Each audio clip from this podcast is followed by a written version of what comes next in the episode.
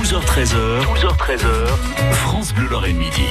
Lui a fait le choix de nous raconter notre histoire un peu différemment, hein. nos personnages, notre patrimoine, les grandes, les petites histoires, c'est tous les jours avec Vianney Huguenot, on redécouvre nos racines. Hein. Lorraine, Mosellane, aujourd'hui Vianney, on continue nos rencontres avec des auteurs lorrains. Et voilà, oui, c'est ça. C'est la suite de notre semaine sur la Lorraine qui écrit. Et aujourd'hui, on va parler histoire lorraine avec Julien Léonard médecin de résidence sargueminois de naissance et nancéen de par sa profession.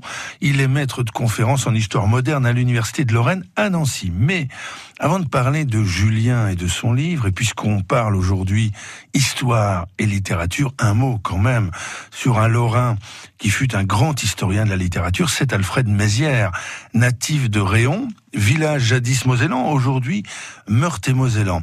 Alfred Mézières qui ne faisait pas qu'écrire et étudier la littérature, hein. il était d'ailleurs aussi, euh, lui, professeur euh, à l'université de Nancy, puis à la Sorbonne, où il enseignait la littérature étrangère. Il faisait aussi de la politique. Il a notamment été président du Conseil général de la Meurthe-et-Moselle. Et il était l'ami d'Albert Lebrun, d'ailleurs, dont il sera témoin de son mariage. Albert Lebrun, le Meurthe-et-Mosellan, élu président de la République en 1932. Alors, lorsqu'il est reçu à l'Académie française en 1874, Alfred Mézières va évoquer d'emblée sa région, sa patrie, sa Lorraine.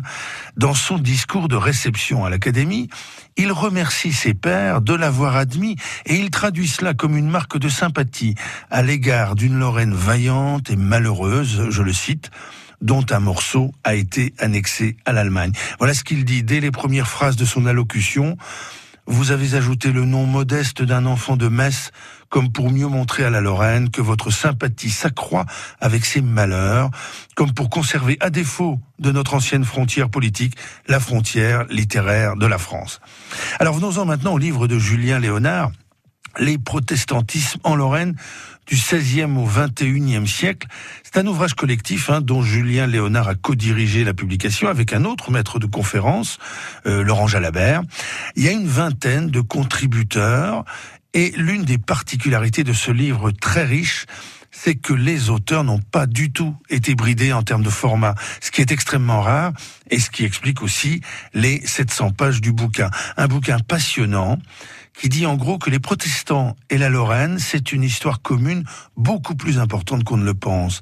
Les protestants, bien que minoritaires en Lorraine, ont été très actifs et ont apporté beaucoup à la région et sous des formes différentes. Alors vous verrez, il y a plein d'exemples dans ce livre, un livre qui est un vrai périple à travers l'histoire et à travers la Lorraine.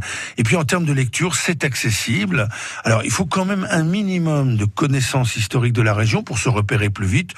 Ou alors, si vous avez peu de connaissances historiques, c'est un livre, vous verrez, qui va vous en faire ouvrir plein d'autres. C'est un livre qui nous rend plus cultivés et surtout beaucoup plus curieux. Ah, c'est bien, la curiosité, contrairement à ce qu'on pense, ce n'est pas un vilain défaut. C'est plutôt intéressant, 700 pages, et puis on peut dire que les protestants, grâce à eux, en Moselle, on a un jour férié en plus. Donc ça déjà, on, on les remercie.